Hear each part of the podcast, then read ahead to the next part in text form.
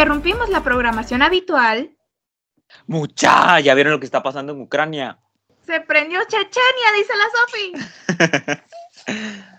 Era de esperarse. Pero es que esto se venía cocinando desde hace ya rato, ¿verdad? Alguien me puede decir si, si estoy mal, pero ya, ya venían con estos planes.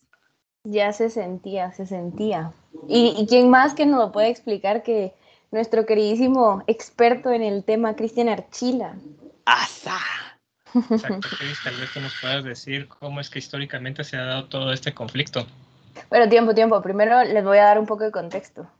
Cristian, aquí, nos hizo, bueno, le hizo, le hizo la presentación de su tesis a la facultad hace dos años y, oh sorpresa, el tema de su, de su monografía era exactamente este, el conflicto entre Rusia y Ucrania. Así Cristian que... es, Cristian es nuestro Nostradamus. Cristian nos venía el advirtiendo futuro, de esto nah. desde hace... Así que por primera vez en un episodio usual de Tertulia Internacional se aparece el fantasma Cristian. En un panorama muy general, Ucrania es un país que a lo largo de su historia ha sufrido tanto fragmentaciones en su población relacionadas al sentido de pertenencia como divisiones y anexiones territoriales, desde su incorporación al imperio zarista en la segunda mitad del siglo XVII hasta la anexión de Crimea a la Federación de Rusia en 2014.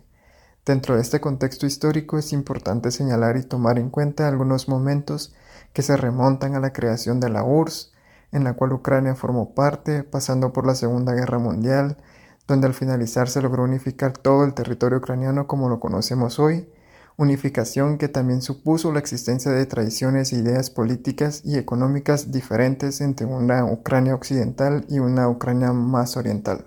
Otro de los puntos claves eh, fue la llegada a la disolución de la URSS y la independencia de Ucrania en 1991, donde geopolíticamente el territorio ucraniano cobra mayor relevancia para Occidente y la zona de influencia rusa, que a partir de este momento hasta el año 2014, Ucrania vivió confrontaciones internas constantes entre gobiernos prorrusos y prooccidentales, donde las fragmentaciones se hacían más visibles.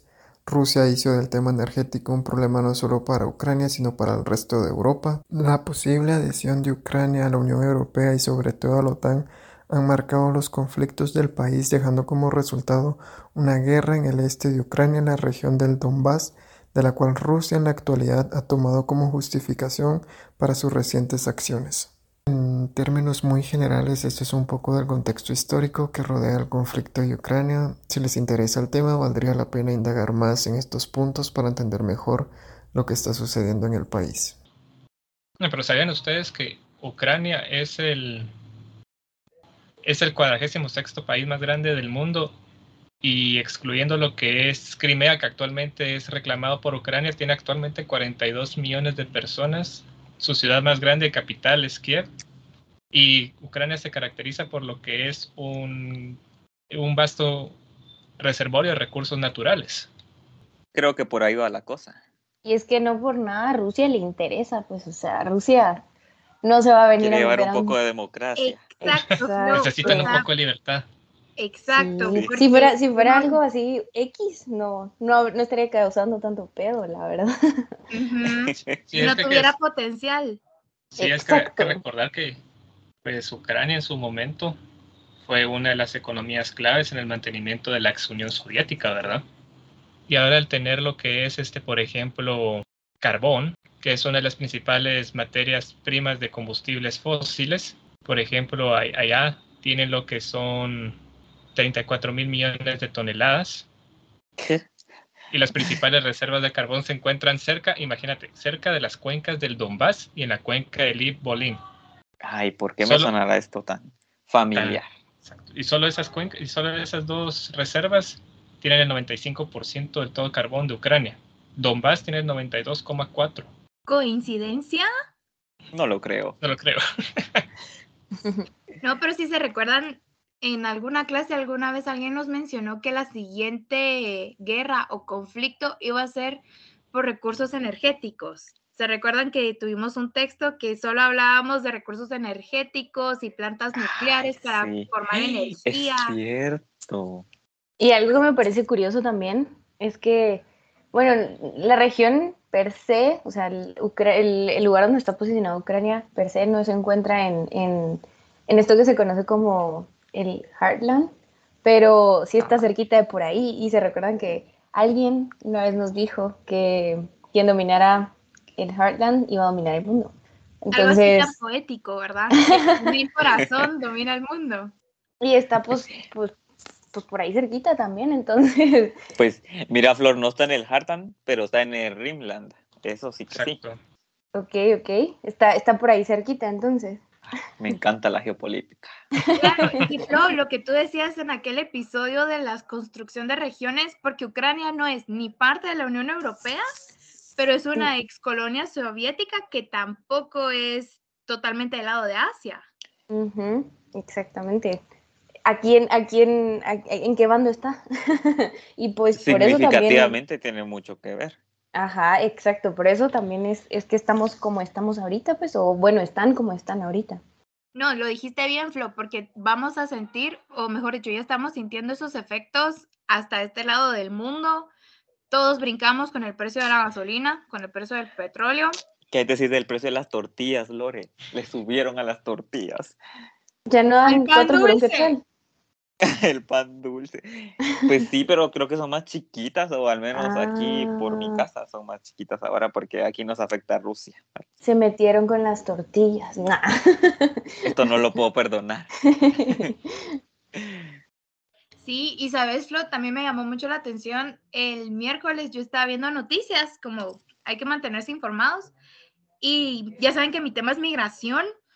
Algo que no sé, encendió luces en mi cabeza fue que migrantes ucranianos y rusos están en la frontera entre México y Estados Unidos esperando entrar a Estados Unidos. Ah, no. Y yo pensé, no. ahí están todos los chapines, todos los mexicanos, todos los hondureños, y ahora están los ucranianos y rusos también. Pues la pregunta aquí es, ¿quiénes van a dejar primero? Exactamente. Claro, claro, a quienes, porque un montón de personas van en calidad de refugiados y eso no importa de qué país de origen sea.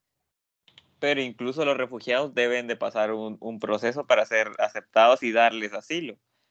Porque yo me recuerdo que en mi tesis, para, para opacar un poco la tesis de, de Cristian y de Lore, pues, o sea, incluso ciudadanos eh, menores de edad que iban de Centroamérica iban con estatus de, de, buscar refugio y asilo en Estados Unidos y ni así se les permitía la entrada, se les negaba o se les hacía pasar largos procesos en, en la frontera entre México y Estados Unidos.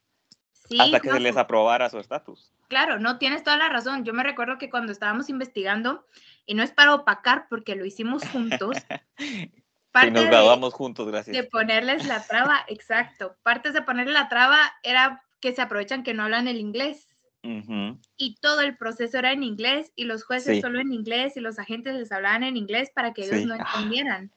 Y digamos, a mí me llamó mucho la atención el tema de migración porque, así como yo mencionaba en mi tesis, ya se siente una presión migratoria mundial. Estados Unidos y la Unión Europea son eh, destinos por excelencia, pero con un conflicto así, yo leía las cifras y era yo no puedo imaginarme en un cuarto con tantas personas. Y Lore, eh, en una semana eran eh, millón y medio de, ucranianos en Polonia, o sea, es demasiada gente en tan poco tiempo. Bueno, pero ¿y qué me dicen de, lo que está pidiendo Putin para, para um, terminar con todo? O sea, para hacer, hacer un, para detener la agresión militar. ¿Han, ¿Han leído algo sobre eso? Porque es que yo vi, o sea, a mí me pareció un poco de locos una de las, una de las, lo que estaba pidiendo. Ilumínanos, Flo, ilumínanos. A ver, a ver, les, les, comento un poquito. Bueno, primero, eh, esto ya lo habían, esto ya lo había comentado Rusia, o sea, en sus amenazas que siempre había hecho hacia la región, ya había dicho ciertas cosas, pero ahorita las reiteró el pasado, el pasado, no el pasado, sino el antepasado lunes, el 7 de marzo, retiró las, las, las, condiciones que iban a, a, poner los rusos para poder retirarse de, Ucrania y, de, y, detener las agresiones.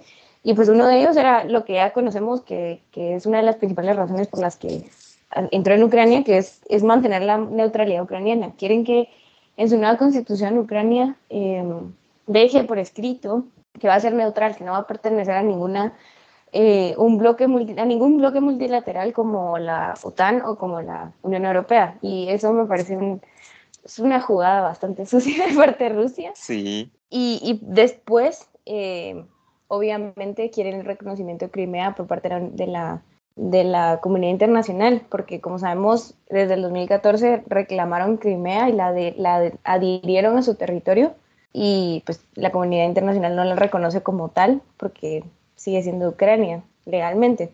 Y después eh, pidieron también que reconocieran las dos, las dos nuevas regiones que se independizaron, Donetsk y Luhansk.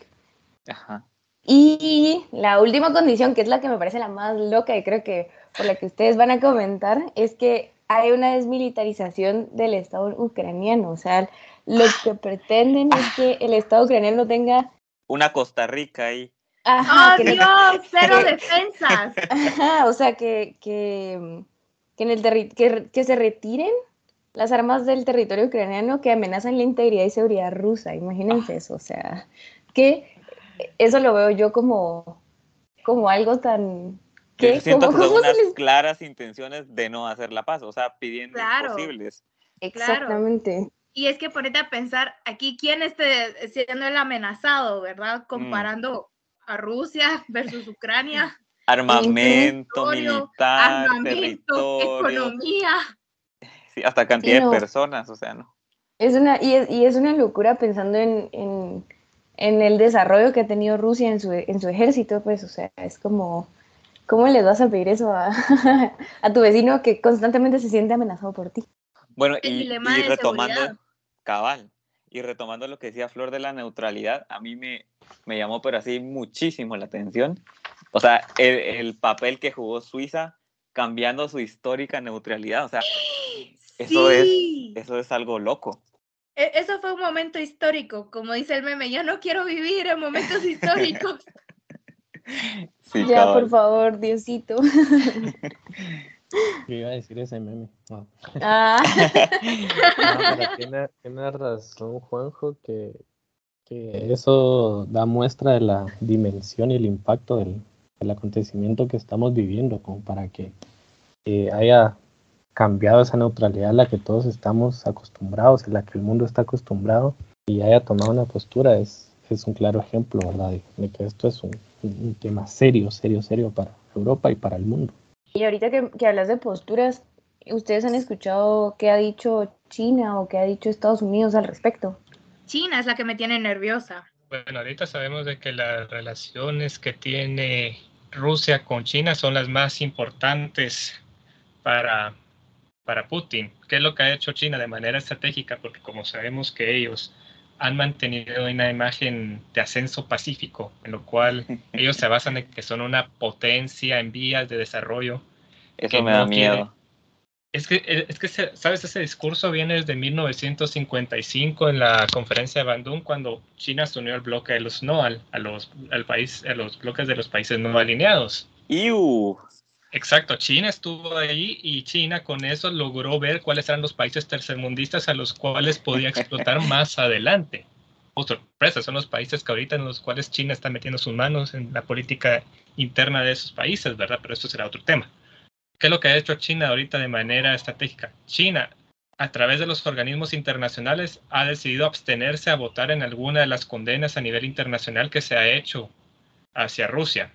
Y justo hoy Justo hoy vi que, ajá, que habló Xi Jinping con Biden. Biden. Y Biden le acaba de decir de que mantenga las manos fuera del asunto ruso, si no iban a haber consecuencias catastróficas para China.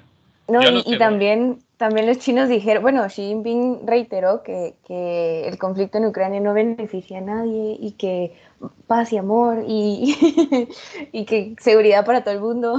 No, no le, no le beneficia tampoco a China saber de que, de que pueda explotar aún más este tipo de conflicto, ya debido a los acuerdos que tiene con Rusia, por ejemplo, para el transporte de petróleo y gas natural, y así puede China dejar de depender de otros países. Parte de ello, también tenemos el factor de que la imagen de China que han construido en, los últimos, en las últimas décadas no se puede venir abajo ahorita, que es justo cuando tienen a gran parte del mundo agarrada con los proyectos de la ruta de la seda, el Belt Road Initiative. Entonces, el No, y rol de- José, dijiste algo muy interesante, la construcción de la imagen. Mm, A mí me constructivismo. Ajá, pero a mí me pareció algo insólito cuando todos los países empezaron a tomar posturas y llega la citación hacia Rusia para atender a la Corte Internacional de Justicia, cuya imagen era construida como el top, ¿verdad? Y para mí que Rusia no se presente en sus citaciones, la construcción del mundo, la imagen que teníamos de este sistema internacional, la, la ONU, la Corte Internacional de Justicia, la OTAN, aquí está dándose cuenta que, bueno, funcionan o no funcionan. Es una Sí. postura como decisiva, ¿no? Y, y pone también como en duda, o sea, cómo concebi- concebimos el mundo después del, del que supuestamente acabó la, la Guerra Fría. Es que aquí hay algo que quiero agarrar tanto en relación a lo que dijo Juanjo como Lore, y es que vivimos en un mundo construido a partir no solo de los intereses estratégicos, sino también de las imágenes que proyectan los principales líderes. Y es que muchos hablaban sobre qué pasaría si esta invasión hubiese ocurrido en los tiempos de Trump. ¿O era acaso el presidente Trump dejado que el conflicto escalara hasta esta forma? Y muchos dicen que no, porque había cierta relación de respeto entre Putin y Trump. Y ahora muchos hablan de que la imagen del presidente Biden ha sido muy debilitada, no solo por la opinión popular, sino por sus recientes acciones en política exterior, y que eso le permitió a Putin ahorita poner ya lo que sería el primer pie en lo que sería la generación de un nuevo orden en el cual se estaría girando la brújula de Occidente hacia Oriente, principalmente siendo guiada por Rusia y China. Y es que eso, eso, no sé, porque es que yo sé que es muy fácil hablar cuando uno ya no es presidente. Bueno, uno- nosotros no somos presidentes, pero, Aún no. pero por ejemplo, mucha, o sea, mi- la perspectiva que yo tengo de si Trump estuviera en el, en la, en la casa presidencial de Estados Unidos ahorita, en este momento, no sé por qué me da la imagen que sería más palabras que acciones. O sea, que así como hizo un- muchos eventos, en muchos, o sea, muchos acontecimientos que hablaba, era como muy colérico, siento yo. Daba como declaraciones y ya después no las llevaba a cabo porque obviamente no se podía, porque el Congreso no se lo permitía o porque la Corte no se lo permitía. Entonces, no sé, sí es, sí es bastante complicado pensar Imaginar. o como, ajá, especular qué habría pasado, pero no sé, no sé, es, es, es, es difícil in- intentar ver qué, qué habría pasado. Pero mira, o sea, yo siento, o sea, sí es cierto que Trump era como muy charlatán a veces, pero su, su política exterior la supo llevar muy bien. No sé si eran él o eran sus asesores, pero era muy buena en su época. Yo Eso creo- sí es cierto, en eso sí tienes mucha razón. Era como un poco más, bueno, no, no sé cómo describirlo, pero era, era, su política exterior fue como más hacia lo que todo el mundo quería que sucediera. O sea que Ajá, sí, sí, sí, sí. hasta algo predecible. Ujú. Y, y también creo que es importante mencionar, eh, ya que estamos hablando de casos específicos, que esto pues, viene construyéndose de hace ratos, pues no es que por un gobierno esté pasando o por otro no, sino que son, son cosas que se vienen planeando, estructurando y coordinando desde hace mucho tiempo. O sea, tanto Cabal. la, la recuperación de, de Rusia, de poder militar, de, de, de poder volverse a poner como potencia y, y contar con el respaldo de, de China, de una China sólida como la conocemos ahorita y fuerte. Eh, no es que pasó ahorita en estos tres años, pues, sino que ya, ya vienen décadas construyendo esa, esa fortaleza. Que, Como Cristian ya había predicho. Ajá, y que si son, que si van a ser así como por medio de conflictos bélicos, creo que a, a nadie nos, nos conviene ni nos gustaría que se lleven a cabo así, ¿no? Claro, y o sea, algo muy interesante de lo que decís, Luis, es esa demostración de poder. En, en el siglo que estamos, con la tecnología que hemos desarrollado, la pandemia que hemos sobrellevado o sobrevivido, si quieren, aún las demostraciones de poder son bélicas. Ya, y yo pensaba y yo apostaba ciegamente Ah, que eran school. económicas. Discrepo un poco en ese sentido, por varias razones. Sí es cierto que los conflictos, remontándonos a las teorías que vimos, sí siempre van a ser de manera bélica, lo estamos viendo aquí en la actualidad, pero también hay que dejar en cuenta que la escalada del conflicto no ha avanzado al punto, por ejemplo, de otras guerras Mm, que han ocurrido en el pasado. Aquí lo que estamos viendo es como lo que está diciendo Luis, lo estamos viendo de una forma pautada, de una forma estratégica, de una forma en la cual te hago daño, pero no tan fuerte porque si no sé que puede estallar. Entonces, ¿qué es lo que hemos estado viendo? Hemos visto una migración ya de las principales empresas transnacionales que estaban en Rusia, se fue Mastercard, se fue Disney, se fue Amazon, ahora quieren hacerle restricciones. Viva el capitalismo. Ahora, ahora quieren dejar a los influencers rusos sin que puedan transmitir su contenido en YouTube, en TikTok, en Instagram. Al mismo tiempo, también estamos viendo eh, serias eh, sanciones económicas de las cuales Rusia se siente tal vez un poco aliviada porque no lo ha castigado del todo China. Entonces, por ahí sabe que puede sobrevivir. Pero también estamos viendo la guerra, por ejemplo, en el plano tecnológico, en el apartado digital.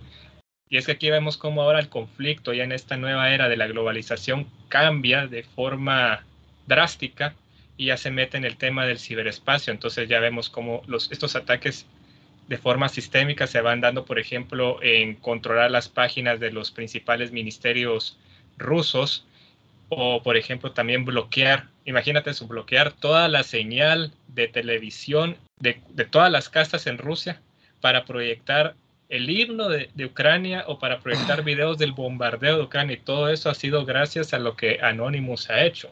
Pero, ¿sabes, José? A mí me gusta mucho eso porque están, o sea, están enfocando de que los actores internacionales no son únicamente los estados. Exacto, ahí venimos a romper con la vieja y tradicional teoría. Ya, ya no son solo los estados, ya hay Sí, más y- actores Y involucrados. pesan, y pesan un montón esos actores. O sea, no Sí. son cualquier chancleta. Bueno, pero ¿cuáles creen ustedes que puedan ser los posibles escenarios ante esto? Muchos decían de que ya para la altura en que nosotros estamos sacando incluso el episodio, lo estamos grabando, ya Putin hubiera invadido toda Ucrania. Para algunas personas solo va a ser cierto avance del este y anexión de algunos territorios, como ocurrió en Georgia en 2008. Ahora, por ejemplo, moverse desde, desde la región del Donbass, que leamos, eh, hablamos de una forma leve de por qué es importante esta región debido a los recursos estratégicos y ya en cierta parte esta región del Donbass ya es controlada por las fuerzas prorrusas desde hace ya muchos años.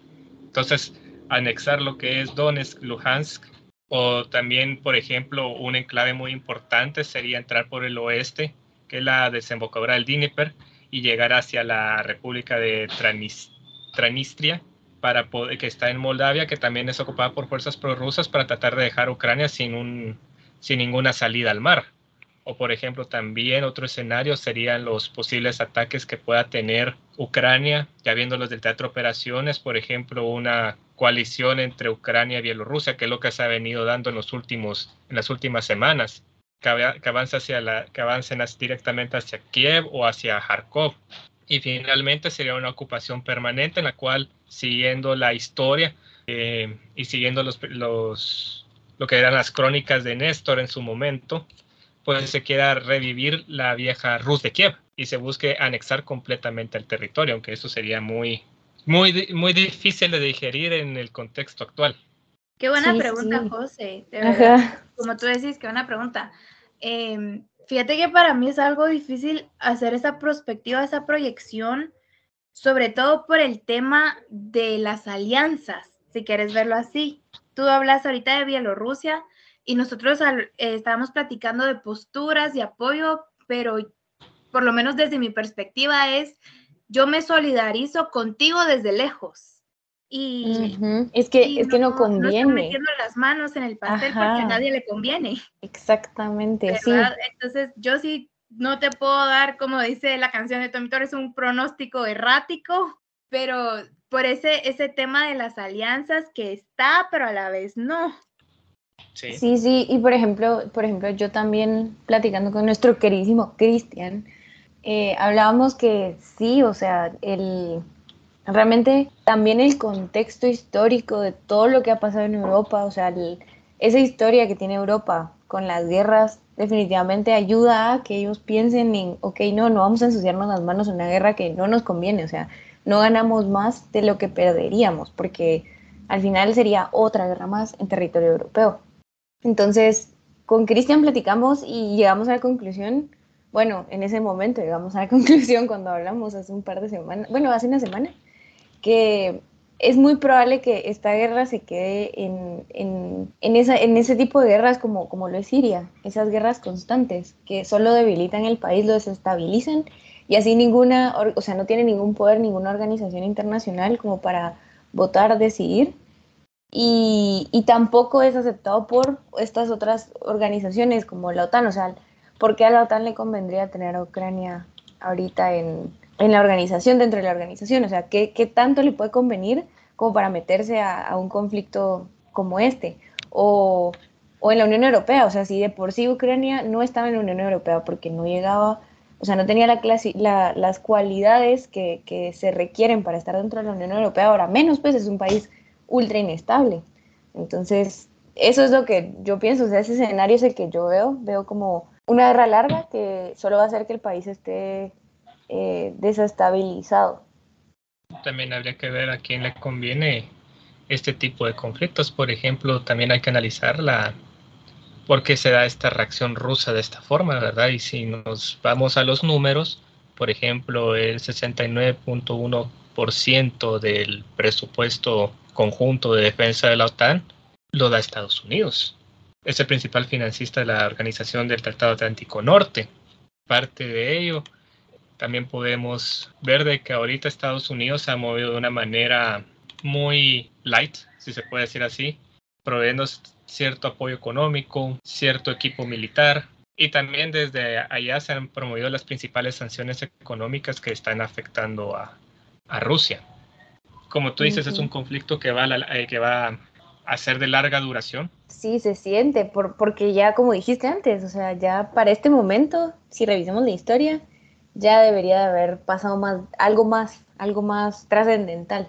Sí, de, de, tanto de una, de dentro de un bando como del otro. Uh -huh. Hablamos ya de un, porque incluso cuando empezó todo este conflicto se hablaba de que el principal, la principal persona a la cual querían eliminar para poder tener control completo de Ucrania era el presidente Volodymyr Zelensky y no lo han conseguido. Del otro lado vemos de que todo el mundo ahora empieza con estos movimientos de apoyar a, a Ucrania, poniendo banderitas y poniendo anuncios en redes sociales. Uh -huh. Pero también todos estos tipos, de, todo este conflicto también te hace darte cuenta de, no te diría que tan ciego ha estado el mundo, pero que tan inmersos hemos estado en otros asuntos que hemos dejado de lado lo que sucede con otras personas. Por ejemplo, nosotros vemos lo que ha pasado con Ucrania, pero también están los conflictos entre Israel y Palestina y las migraciones de personas que han sido afectadas por esa, por esa guerra, tanto de un bando como del otro. Seguimos con las migraciones en Medio Oriente a causa de los grupos terroristas o la situación que pasó, por ejemplo, en Afganistán después de la, de la subida de los talibanes. ¿Qué ha pasado con la situación de las mujeres que se les empezó a restringir los derechos después de vivir décadas como personas libres? Entonces, este conflicto también te viene a poner a, nos viene a poner a pensar sobre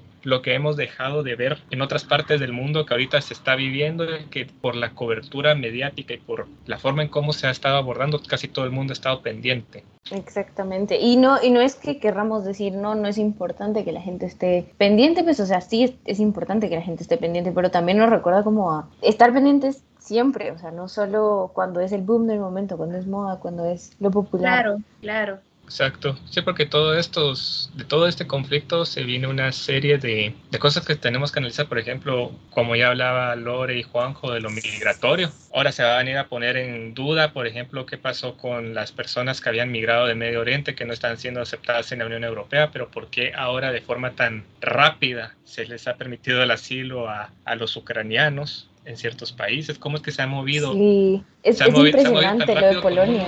y con otros no. Y también uh -huh. eso, a mí algo que me ha sorprendido bastante es cómo es que todos estos países que antes se consideraban pequeños, o sea, geopolíticamente y militarmente hablando, pequeños, son los principales que han puesto la resistencia en contra de una gran potencia como lo ha sido Rusia. Sí, y Rusia, Rusia militarmente es súper fuerte. Sí, solo para hacerte una idea, por ejemplo, estamos hablando de que Rusia, siguiendo los datos del Global Firepower, Rusia es el segundo ejército más, más poderoso del mundo y Ucrania es el vigésimo segundo. Sí, nada que ver. Pues, y, y considerando el hecho de que sí, a Ucrania lo están apoyando, pero, pero ¿qué tanto? Sí, Flo, cabal.